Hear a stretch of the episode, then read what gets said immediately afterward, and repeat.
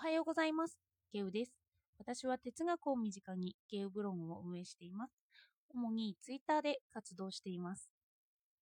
今日は久しぶりに夢を見ました。夢の内容は会社に遅刻する夢です。時々夢か現実かわからないような夢を見るんですよね。その状況になっていたらまずいなというような、よく目覚ましてすぐ起きなかった時に見るような夢です。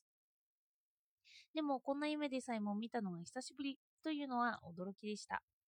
夢日記みたいなのをつけてきて本当にちゃんとした夢というのは久しぶりなんですよね。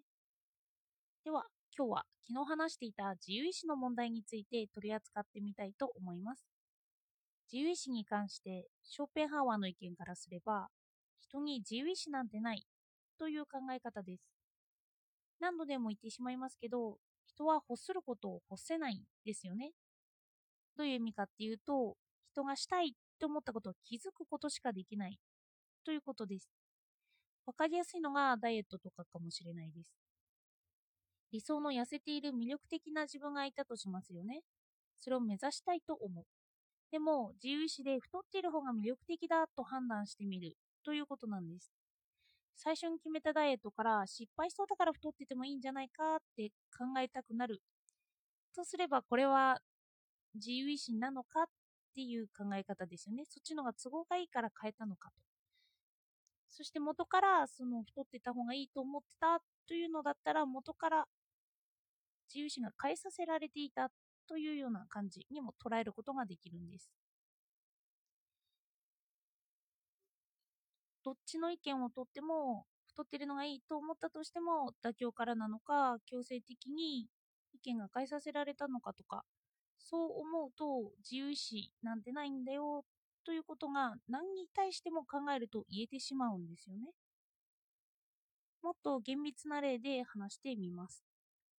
例えば人を殺してはいけないのかというのはよく議論に上がりますよね。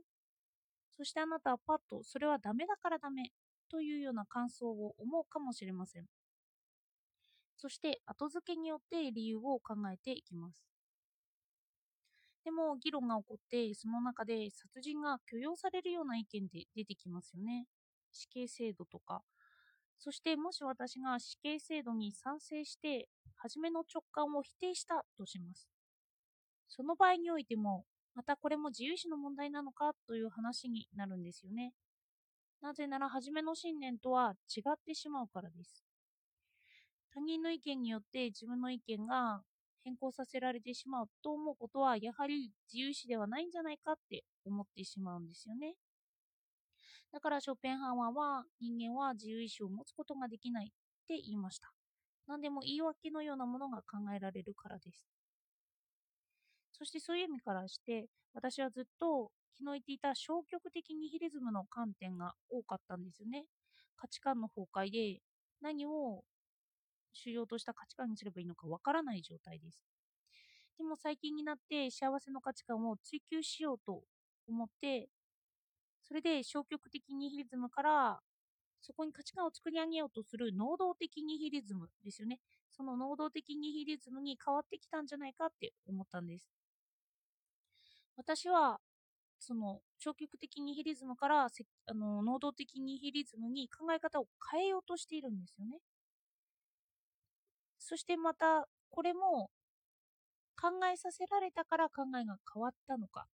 それとももともとこんな思想を持っていて能動的能動的ニヒリズムを自覚したから自分の中から出てきたのかというような疑問そんなことが謎になってくるんですよ。能動的ニヒリズムになった自分を肯定するんですけど、それでもそれを肯定することはまた価値観の固定にもなってしまうのかななんていうことも考えたりします。そして固定しないと価値観って考えることができなくなってくるんですよね。哲学も何か基礎を確実につけるんですよ。そしてその哲学を否定したいときにその基礎をつくと否定できちゃうんですよね。そしてこれって自分で考えることの二面性です。自分で考えて考え方を変えさせられたと思う。これも、あの、変えさせられたと思うことは自由意志の否定。でも自分で考えて自分で考え方を変えたと思う。そしたらこれは自由意志なんですよね。だから2つの面で考えることに対しても自分でこれは自由意志だよ、これは自由意志じゃないよ、なんていうことができるんです。結果として同じような行動をとっていても、それを自由意志と呼んだり呼ばなかったりします。そうなると、昨日も言ってしまったんですけど、まあ言葉の問題になってくるのかなとも思ってしまう節があるんですよね。それでも私は哲学ブログをやりだした時に、一番根底にあるのが自分で考えるという発想なんですよ。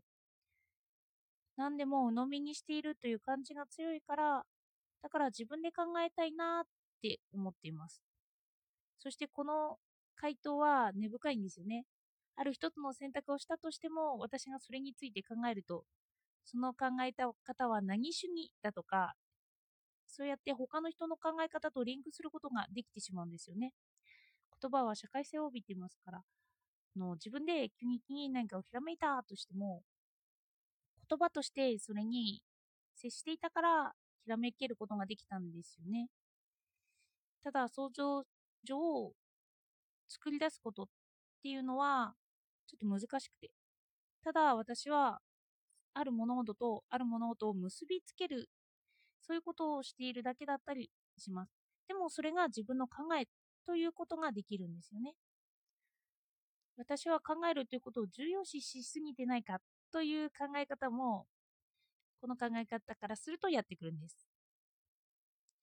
例えば、議論なんかは考えるのが重要な気もするんですけど、でも結局決まるのは感情だったりするんですよね。感情にいろいろな理屈をつけて相手に信じ込ませるというような感じでも議論ってあるんですよ。そして感情から論理が出てきていたりします。そして感情ってとっても個性的だなって思うんですよ。人の価値観って多様というのは感情から出てきているのかなって思ったりします。私たちが意識できるのって出てきた感情で、論理的な言葉や言葉によって、まあ、把握した感情なんですよね。そしてまた言葉に変えることで自由意志がなくなっていく気がしてきます。答えはあるのかなってなりますよね。最近の答えだと自由意志があるということと自由意志がないということは並列して捉えられるというような回答に落ち着くような気もします。そしてこの回答に落ち着くしかないとしたら、まあ自分がその自由意志がないことに関して悲観的になるようなことでもないのかななんて、またそう思ったりもします。自由意志問題は私が自分で考えるということそういうのを問題にしてるんですけど、その問題と深く結びついていきます。私はただ、ひらめいて楽しいということでも、ひらめきがやってきているわけであって、思考させられているとも捉えられるんですよ。そして感情的にこれは考えさせられるというのは贈り物と取るか、不幸なものとして取るかの違いなんですよね。こうやって感情に収束するとき、感情の分析が得意でなかったり、表すのが得意でない私は困ってしまったりします。だからずっと自分で考えるのを考え続けているのかななんて思いました。今日は抽象的であまり答えが出ない感じになってしまいました。ずっと疑問に思っている問いはこんなことになりやすいんですよね。なぜなら答えを出すとそれが固定化されることになってまた自分で考えなくなってしまうからです。もう人は決まった価値観や考え方についてはあまり考えなくなりますよね。答えはこれだからもういいやと思ってそれを考えることをやめるんですよ。だからいろいろと今日は矛盾することなどを考え続けていることに話について話してみました。考えることが過程だって考えていると考えて私は今のところいます。なので自由視とか考える問題になると抽象的なことや答えがはっきり出ないことしか言えなくなってしまいます。では今日もお聴きいただいてありがとうございました。